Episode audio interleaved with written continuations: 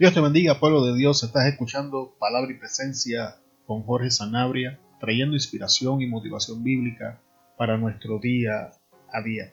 Para la enseñanza en el día de hoy vamos a estar hablando bajo el tema clases de conflictos, identificando y solucionando conflictos en nuestra vida de una forma bíblica.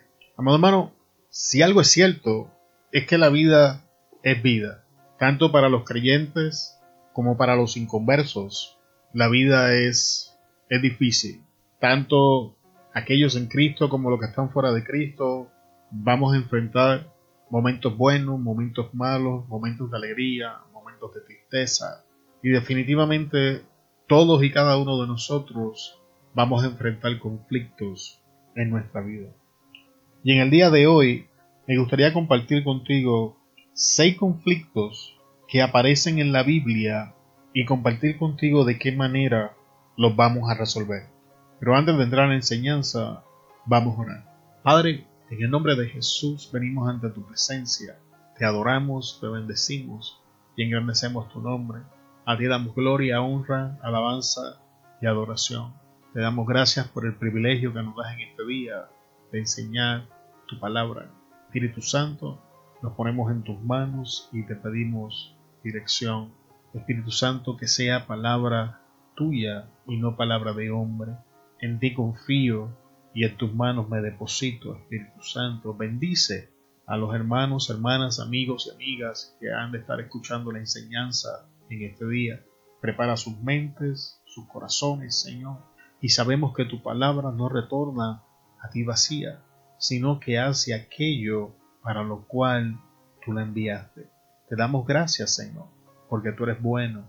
Y una vez más, antes que tu palabra comience a fluir, a ti damos la gloria, la alabanza y la adoración, porque es tuya, Señor, solo tuya y de nadie más.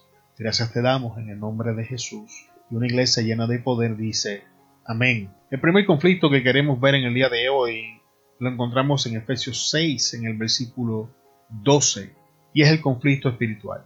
Porque no tenemos lucha contra sangre y carne, sino contra principados, contra potestades, contra los gobernadores de las tinieblas de este siglo, contra huestes espirituales de maldad en las regiones celestes.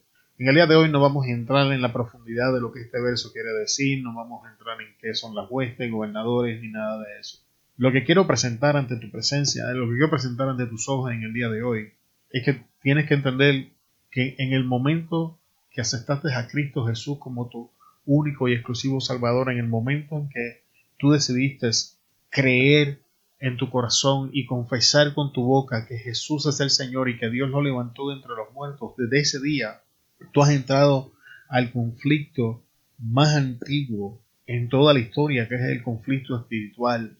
Y desde ese día fuiste incluido a través de Cristo Jesús como hijos de Dios y automáticamente fuiste constituido enemigo del mundo y del diablo. Y que la forma en que nosotros luchamos en contra de este conflicto espiritual es distinto a como otras personas manejan los conflictos en su vida. Cuando tú continúas eh, leyendo el versículo, el capítulo 6 de Efesios, Pablo comienza a darte un listado de, las herramientas que tenemos, te habla de la armadura de Dios y entonces procede a decirte que esto es algo intencional, que tienes que ponértelas, que tienes, que tienes que revestirte de estas cosas, que tienes que hacer uso de la palabra. También en el libro de Romanos, Pablo nos dice y nos habla que las herramientas de nuestra milicia no son carnales, sino poderosas en Dios para la destrucción de fortalezas. En, en Romanos también Pablo nos habla de renovados, de que no nos conformemos a este siglo, sino que seamos transformados a través de la renovación de nuestra mente. Y eso nos va enseñando cuál es la forma en la que nosotros manejamos el conflicto espiritual. El conflicto espiritual se trabaja luchando con las herramientas que Dios nos ha dado y renovando nuestra mente con el poder de la palabra. Así que un creyente que no hace uso, por ejemplo, de la herramienta de la oración, es un creyente que vive en problemas en el área espiritual, porque no estás usando una de las herramientas más importantes, de hecho, que, que, que la Biblia te provee para entrar y permanecer y sobrevivir en este conflicto espiritual en el que estás envuelto. Y un creyente que no renueva su mente con la palabra es un creyente que va a terminar conformado a este siglo, a esta era en la que estamos viviendo, que es lo que Pablo quiere decir con no se conformen a este siglo. Está hablando de esta era, tiempo y momento en el que estamos viviendo. Un creyente que no renueva su mente es un creyente que va a adoptar la filosofía de la era en la que está viviendo, va a comenzar a hablar como hablan la, la, era en la que está viviendo, va a comenzar a declarar las cosas que la era en la que está viviendo declara y no va a confesar lo que la palabra de Dios dice. Va a comenzar a vivir como viven los demás, a pensar como piensan los demás. Y esa es la importancia de cómo manejamos el conflicto espiritual. Si se dan cuenta, en el día de hoy no estoy entrando en lo de atar, desatar, reclamar y todas esas cosas, sino que te estoy presentando herramienta bíblica para que trabajes tu conflicto en el área espiritual. En muchas ocasiones en la Biblia la palabra espíritu habla de actitud. Así que si le prestas atención a tu actitud, tu actitud te puede revelar contra qué te estás enfrentando. Otra clave que te puede ayudar a, entender con qué te estás enfrentando es si estás orando constantemente por algo, pero esa situación no cambia, es muy probable que, tengas necesidad de comenzar a ejercer presión en el área espiritual. El segundo conflicto que quiero hablar contigo en el día de hoy es el de voluntad. En Romanos 7:19, el apóstol Pablo nos dice, porque no hago el bien que quiero, sino el mal que no quiero, eso hago. Y todos los creyentes debemos identificarnos con esto que Pablo está diciendo absolutamente todo y cada uno de nosotros entramos en esta etapa de nuestra vida en un momento dado. Existe el conflicto entre lo que quiero hacer y lo que actualmente estoy haciendo. Llegamos a una etapa en nuestra vida donde quiero hacer el bien que Dios me dice que tengo, que tengo que hacer o que es mi responsabilidad hacer. Quiero responder al llamado que Dios me está haciendo. Quiero entrar por la puerta que Dios está viendo. Quiero vivir la vida que Dios dice que tengo que vivir, pero sin embargo, por el otro lado de mi vida, veo todo lo contrario, veo, veo cómo sin querer me rebelo en contra de lo que Dios me está diciendo, veo cómo mi vida es contraria a lo que Dios me está pidiendo. Y entonces entramos en este conflicto de voluntad donde lo que yo quiero y lo que Dios quiere, lo que yo hago y lo que y lo que Dios quiere que yo haga no están en la misma página y, esto es un conflicto brutal, es un conflicto difícil, sobre todo porque cuando estamos en esta etapa experimentamos convicción y condenación. Y no voy a profundizar mucho en el día de hoy, pero convicción es cuando el Espíritu Santo te convence de que estás haciendo mal. Y condenación es cuando el enemigo toma oportunidad de la convicción para entonces condenarte y hacerte sentir miserable y entonces comienzas a repetir las palabras como yo no puedo, yo no voy a cambiar, yo no merezco esto de Dios, ya yo no voy a buscar de Dios y todo eso acontece en esta parte del proceso. Entonces, ¿cuál es la solución a, mi, a mi conflicto? En Mateo 26, 39 encontramos a Jesús atravesando un, un, conflicto parecido. Dice, yendo un poco más adelante, se postró sobre su rostro orando y diciendo, Padre mío, si es posible, pase de mí esta copa, pero no sea como yo quiero, sino como tú. Vamos, vamos a dejar claro que entendemos, sabemos y reconocemos que la Biblia enseña que Jesús no pecó. Así que a diferencia de Pablo, que pudo ver cómo el pecado tomaba, tomaba control y se manifestaba, que es lo que Pablo está enseñando en Romanos 7, Cristo no pecó, pero eso no significa que Cristo no atravesara un conflicto de voluntad. Entonces Jesús está a punto de llegar a la cruz y obviamente siendo un ser humano, en su humanidad había un conflicto. Una parte de él no quería llegar a la crucifixión, pero otra parte de él entendía, sabía y reconocía que para eso él había venido al mundo. Y Jesús nos da la solución a nuestro conflicto en estos versículos. Número uno, cuando estamos en este versículo, Jesús yendo un poco más adelante, Jesús se retira de las personas, Jesús se retira de sus discípulos, con él se encontraban los tres discípulos con él, y entonces Jesús los pone en un lugar, pero Jesús se va a orar solo, y esto habla que tenemos que retirarnos de la gente. Número dos, ¿para qué nos vamos a retirar? Para orar. Durante esta etapa, durante este conflicto, tenemos que establecer periodos de oración donde buscamos el rostro del Señor, otra cosa que Jesús hace, Jesús es sincero y le dice, Padre mío, si es posible, pasa de mí esta copa. Si traducimos eso, estamos diciendo, Padre mío, no quiero ir a la cruz, Padre mío, no quiero ser crucificado. Si es posible, no permitas esto. Si es posible, sácame de este proceso. Si es posible, no permitas que yo llegue a la crucifixión. Y la Biblia te enseña que el conflicto en Cristo era tan intenso que comenzó a, sudar gotas de sangre y no recuerdo el nombre de, esa situación médicamente hablando, pero sí recuerdo la explicación y dicen que esto acontece cuando está, entramos en, en, momentos de estrés tan intenso que los capilares se rompen y sangre comienza a salir de nuestros poros como si estuviéramos sudando. Y eso te habla de la clase de conflicto que Jesús está atravesando, pero la solución al dilema, la solución a este proceso, es esa última parte del versículo. Jesús nos enseña, pero no sea como yo quiero, sino como tú. Así que el conflicto de voluntad se resuelve independientemente de lo que nosotros sintamos, independientemente de lo que nosotros querramos, dejarle saber al Padre, Padre, esta es mi situación, esto es lo que yo quiero, pero con toda honestidad yo entiendo que tu voluntad es mejor.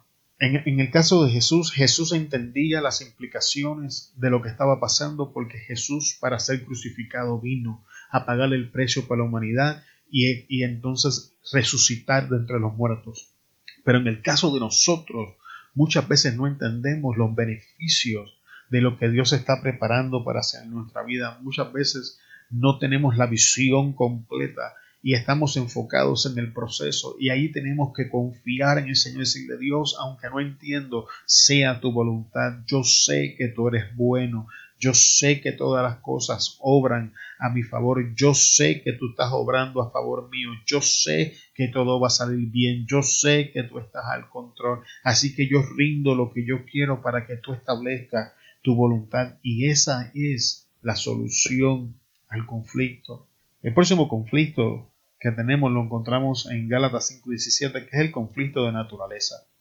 Porque el deseo de la carne es contra el espíritu y el del espíritu es contra la carne, y estos se oponen en sí, entre sí para que no hagas lo que quisieras. Y esto es interesante.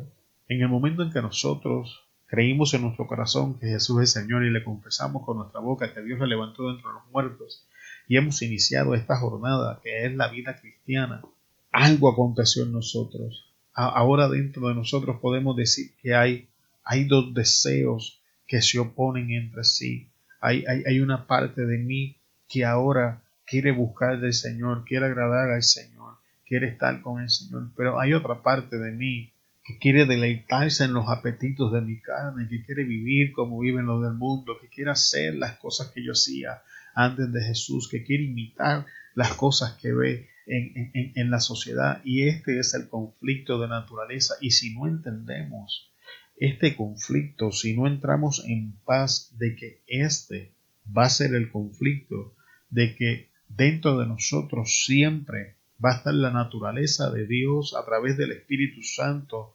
llevándonos e impulsándonos a, a, buscar del Señor, a entrar en esa relación íntima con el Señor, a someter nuestra voluntad a la del Señor, a caminar espiritualmente como viven los hijos de Dios, pero que también dentro de nosotros se encuentra esa naturaleza humana caída que ha sido corrompida por el pecado, lo que la, lo que la Biblia llama carne, y que siempre esta naturaleza se va a poner a Dios, esta naturaleza siempre va a querer satisfacer sus apetitos.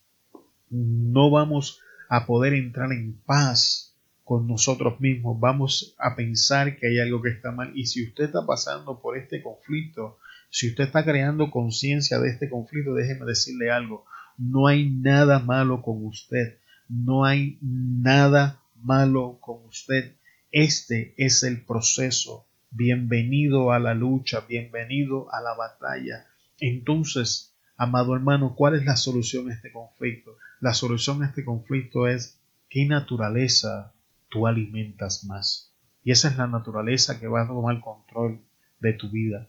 Así que el conflicto, eh, la solución a este conflicto es ser intencional, es determinar que vamos a buscar del Señor, es comenzar a hacer los arreglos para alimentar lo que alimenta la naturaleza del Espíritu de Dios en nuestras vidas y comenzar a negarle a nuestra carne las cosas que está pidiendo.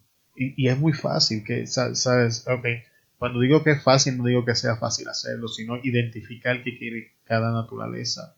La, naturaleza del Espíritu de Dios en ti te va a llevar a orar, a estudiar la palabra, te va a llevar, en algunas ocasiones te va a impulsar hasta ayunar, te va, te va a impulsar a la obediencia, te va a impulsar a generar el fruto de su presencia en tu vida, que es gozo, paz, amor y así sucesivamente. Mientras la naturaleza carnal te va, te va a llevar a alejarte de Dios, te va a impulsar a satisfacer las obras de la carne, que son adulterios, orgías, fornicaciones y de esas y, y así sucesivamente. Así que en este punto de nuestras vidas tenemos que comenzar a negarle a la carne lo que está pidiendo y a darle al Espíritu lo que nos está demandando para que podamos crecer, para que podamos ser fortalecidos y comenzar a tomar control a través del Espíritu Santo en nosotros de nuestra naturaleza carnal. El otro, el otro punto o el otro conflicto que vemos en la Biblia es el conflicto religioso. No voy a dar versículos porque lo podemos resumir en entre Jesús y los fariseos. Y el conflicto religioso lo vas a encontrar dentro de la casa de Dios y fuera de la casa de Dios. Así que este es un conflicto con el que vas a estar muy, muy a menudo entrado. Es un conflicto que cuando comienzas a crecer en conocimiento bíblico, cuando comienzas a alcanzar madurez, automáticamente te va a alcanzar. Cuando comienzas a comportarte distinto, cuando comiences a caminar en contra de lo que caminan los demás, los religiosos se van a levantar en tu contra. ¿Y cuál es la solución para este problema?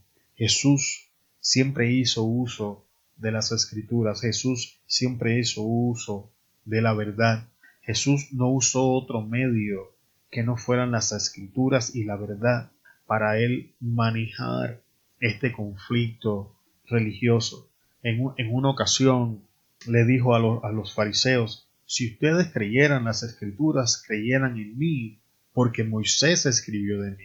Y, esto lo puedes ver que pasaba a menudo. Nicodemo llega y empieza a hablar con él y entramos en el conflicto religioso y automáticamente Jesús le, corta el rollo y le dice, ok Nicodemo, escucha, de cierto, de cierto te digo que si no naces de nuevo y comienza a ministrarle a través de la verdad. Y esa es la solución para los conflictos religiosos. No entramos en debates, no entramos en wow, he, visto esto tantas veces y, comienzas en, este debate ideológico de lo que se supone, de lo que debería decir, de cómo se debe interpretar. No, entremos en esa clase de lucha, no, perdamos el tiempo en esa clase de filosofía. Eh, limitémonos a la escritura, limitémonos a lo que la Biblia dice, limitémonos a la verdad. ¿Por qué? Porque conocerás la verdad y la verdad te hará libre. Y todo en la escritura te lleva a los pies de Cristo. No hay ni una sola cosa, no hay un solo verso, no hay un solo punto, no hay una sola coma dentro de la escritura que no te guíe a los pies de Cristo, porque Cristo es la verdad. Por eso Jesús ha sido el único en toda la historia que se atrevió a decir yo soy el camino, la verdad y la vida. Nadie viene al Padre si no es por mí. Así que cuando tú te mantienes en la escritura, aun cuando la gente no esté de acuerdo con ella, no te van a poder resistir. Un ejemplo de esto lo encontramos en el libro de los Hechos, cuando se encontraba Esteban argumentando con los fariseos y decía que no podían resistir la sabiduría del Espíritu con el que él hablaba, porque estaba hablando la Escritura. Pero para poder hacer esto tenemos que estudiar la escritura, tenemos que invertir tiempo en la oración, invertir tiempo estudiando la palabra y entonces cuando enfrentamos el conflicto religioso vamos a estar listos y capacitados para ponerlos a administrar. Y el último conflicto que quiero compartir contigo en el día de hoy es el conflicto social. En Juan 6:15, pero entendiendo Jesús que iban a venir para apoderarse de él y hacerse rey, volvió a retirarse al monte solo. Y esto acontece después que Jesús alimenta las masas. Entonces, e, este grupo de hombres se hace su idea de, de, quién es Jesús, de lo que Jesús debe estar haciendo, y, y, venían a apoderarse de él para llevarlos y que fuesen rey. Y esto nos enseña lo que está pasando en el día de hoy. Por alguna razón, las masas tienen su definición de Cristo. Las masas han, definido a Cristo, le han dado la función a Cristo, se han apoderado de ese Cristo y lo han entronado como su rey. Y haciendo esto, han perdido el verdadero Cristo. Haciendo esto, han perdido la noción de lo que es Cristo y eso que ellos le están llamando Jesús, eso que ellos le llaman el Cristo, no es nada más y nada menos que un ídolo de su propia creación. Y ese, ese es uno de los grandes problemas que tenemos en la sociedad del día de hoy. La gente tiene su propia definición de quién es Dios. La gente quiere hablar del Dios de la Biblia sin mencionar la Biblia. Y esto lo estamos viendo cuando, cuando la gente se proyecta y se llama a sí mismo como cristianos. Cuando tú comienzas a indagar y a investigar que ellos piensan de la Biblia, te das cuenta que aunque ellos se autoproclaman cristianos, no son cristianos. Y, y esto en el día de hoy es un problema porque ahora donde socialmente el ateísmo es, es, una línea de pensamiento que está tomando mucho auge. Ahora tenemos los ateos y estos falsos cristianos y, y, estos falsos cristianos le siguen dando tela que cortar al, al, grupo ateísta y en adición a eso dentro, dentro de nosotros lo que verdaderamente estamos buscando a Cristo, nosotros fallamos, nosotros pecamos, nosotros ofendemos y aparte de toda la tela que tienen para cortar con estos falsos cristianos, ahora se encuentran con nuestras fallas y debilidades. Entonces, ¿qué hizo Jesús con este conflicto? Mira, Jesús no perdió el tiempo con ellos. Mira, en Juan 6:26 cómo Jesús les contesta. Respondió Jesús y les dijo, de cierto, de cierto os digo, me buscáis no porque viste los milagros, sino porque comiste el pan y lo saciaste. Sí, que básicamente Jesús le está diciendo, ustedes no me están buscando por las motivaciones correctas, ustedes me están buscando por sus deseos personales, ustedes me están buscando para satisfacer sus deseos y sus apetitos, no, no porque han visto la verdad, no, no porque han entendido quién yo soy. Y ese es, el, ese es el debate y ese es el final para este conflicto social. Cuando nos encontramos con alguien que se llama a sí mismo cristiano, pero no es cristiano, la solución al problema es que tienes que identificar que ese Cristo que Él ha creado en su mente, que Él le ha dado su función, que Él ha dado su definición, sacándolo de la Biblia, realmente se ha creado un ídolo para satisfacer sus propios deseos un ídolo que trabaja a favor de él, un ídolo que está de acuerdo con todo lo que él hace. Y la solución es la verdad de la escritura y dejarle saber que él no está buscando al Cristo de la gloria porque no lo entiende, porque no lo ve. Jesús no le da muchas vueltas al asunto. Y esta es la solución para el conflicto social. Y con esto llegamos al final de la enseñanza en el día de hoy. Le damos muchas gracias por estar con nosotros en Palabra y Presencia. Se despide de ustedes Jorge Sanabria. Te esperamos en el próximo episodio. Dios te bendiga y hasta luego.